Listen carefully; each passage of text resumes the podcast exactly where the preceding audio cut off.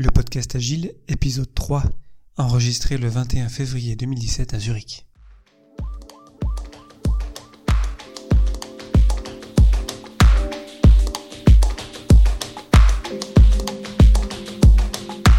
Bonjour, bonsoir et bienvenue sur le podcast Agile, le podcast qui parle d'agilité en français.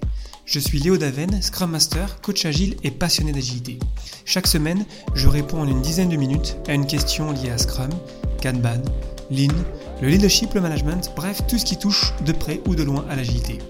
Aujourd'hui, une introduction au leadership serviteur.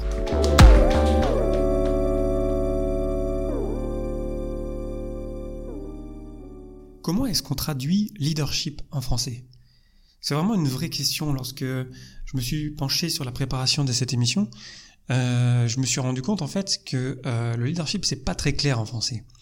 Donc je pense qu'il faut qu'on démarre pour parler euh, du euh, leadership serviteur d'abord sur ce que c'est que le leadership, ensuite aborder les modes de leadership traditionnels pour ensuite dériver vers le leadership serviteur. Et euh, ça fera l'objet d'un autre épisode. J'aborderai plus tard le Scrum Master qui est un leader serviteur. Qu'est-ce que c'est alors le, le leadership? Et on va voir qu'entre la version anglo-saxonne et la version française, il y a de vraies différences. Si je prends par exemple la définition de Wikipédia, le leadership c'est l'influence politique, psychologique, sociale, etc. d'un individu ou d'un groupe d'individus sur un groupe ou un autre groupe. Le leader a des compétences personnelles qui lui donnent une différence et qui lui permet d'être écouté et suivi par un groupe de personnes. Donc là, on a beaucoup de choses quand même dans cette longue définition. Euh, ensuite, si je prends euh, la définition du Larousse, euh, dictionnaire euh, très connu, le leadership c'est la fonction de l'idée, d'accord, ok. Et quand je vais à la définition de l'idée, c'est personne qui, à l'intérieur d'un groupe, prend la plupart des initiatives, mène les autres membres du groupe, détient le commandement. C'est lui le leader de la bande. Et là, vraiment, là, on a, on a deux mondes qui s'affrontent parce que euh, Wikipédia ne parle pas de, de, de, commandement, il parle déjà d'influence. Qu'on a deux notions séparées qui, qui, qui sont, qui, comment dire, qui, qui se côtoient. La notion d'influence, donc euh, quelqu'un euh, ou même un groupe qui influence des personnes, une personne, des personnes ou un groupe. Et on a ensuite une notion d'autorité, avec même ce terme de commandement qui est très guerrier et que j'ai trouvé euh, vraiment très surprenant dans la définition du Larousse. J'en ai trouvé une autre euh, sur, un, sur un site connu de, de management. Le leadership, c'est la capacité d'une personne à influencer et à fédérer un groupe pour atteindre un but commun dans une relation de confiance mutuelle pour une durée limitée. Là, on, a, on retrouve une partie d'influence, c'est pour ça que j'ai sélectionné cette, cette, euh, cette définition-là. On retrouve une partie de fédération, on fédère un groupe. Donc là, on a c'est plus qu'une influence. On, on, regroupe les gens, on, regarde vers, dans une direction euh, pour atteindre un but. Donc voilà, on a une direction, un but commun, dans une relation de confiance mutuelle. Et là, attention, on n'est plus du tout dans, dans l'autorité ou dans le, dans le fait d'être le boss finalement. Et pour une durée limitée, parce que là, ça induit l'idée que euh, on peut être leader dans certaines conditions, puis si les conditions changent, si le contexte change, euh, on n'est plus leader, ça peut être quelqu'un d'autre. Donc là, il y a beaucoup de choses, je trouve, vraiment intéressantes pour, euh, pour, euh, pour comprendre ce que c'est que le leadership. Et d'ailleurs, le management et le leadership sont, très liés, mais sont quand même des, des notions différentes.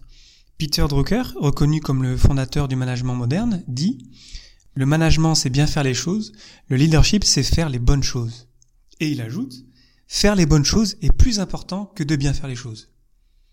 Clairement, il y a une différence entre manager et l'idée. Les deux sont liés, mais voilà, là on touche, on commence à toucher un petit peu à management 3.0 euh, et j'y reviendrai dans des épisodes euh, futurs. Euh, mais l'important c'est bien de comprendre de, la, de ce qui lie le management et le leadership, mais ce qui en même temps les différencie.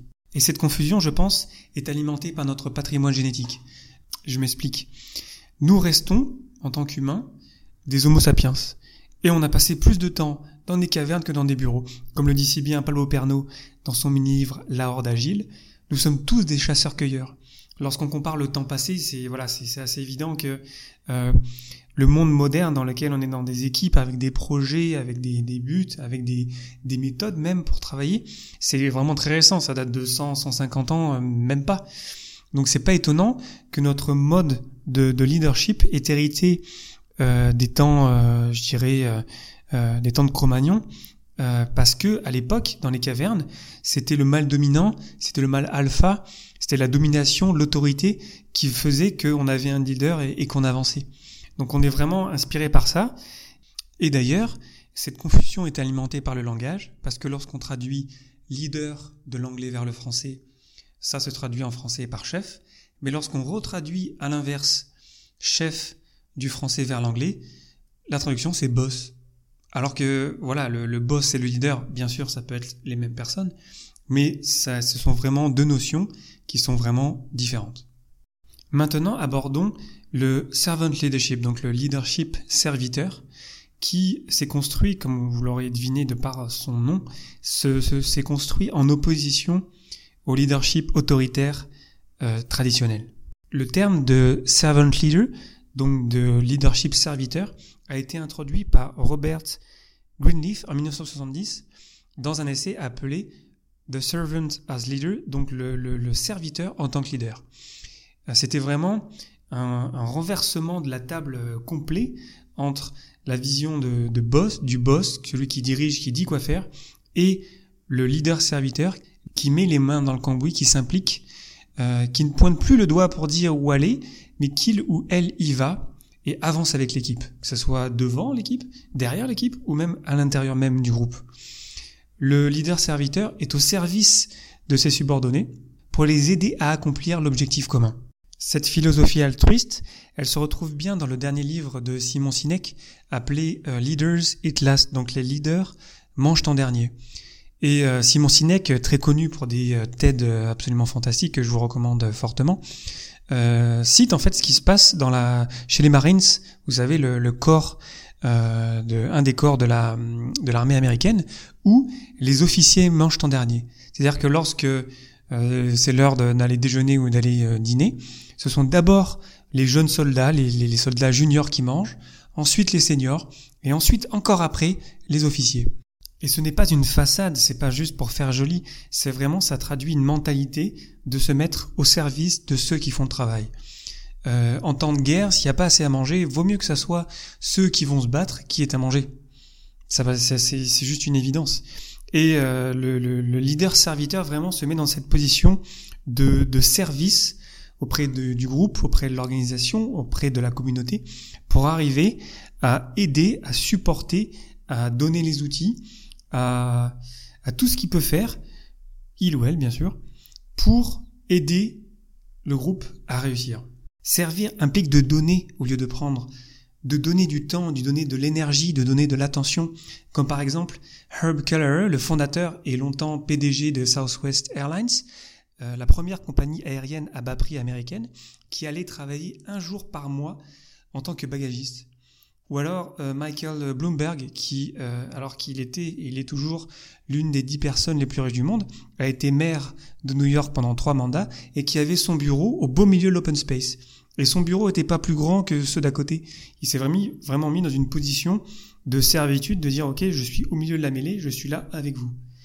Et enfin, euh, comme autre exemple, Robert Townsend, PDG d'Avis, qui en a fait un leader mondial de la location de voitures et qui passait une journée par semaine à louer lui-même des voitures au comptoir. Finalement, le leader serviteur est adapté au monde d'aujourd'hui. J'ai parlé du monde complexe dans le premier épisode du podcast Agile et je vais continuer à en parler parce que c'est quelque chose de vraiment très important. Mais aujourd'hui, il y a tellement d'incertitudes, tellement euh, de variables inconnues que d'avoir des leaders autoritaires qui savent tout sur tout, qui donnent la direction en étant sûr de savoir où est-ce qu'on va aller, ça, ça, ça devient de plus en plus difficile à faire. Et pour revenir à l'agilité, et précisément au cadre Scrum, on a euh, dans Scrum le rôle du Scrum Master.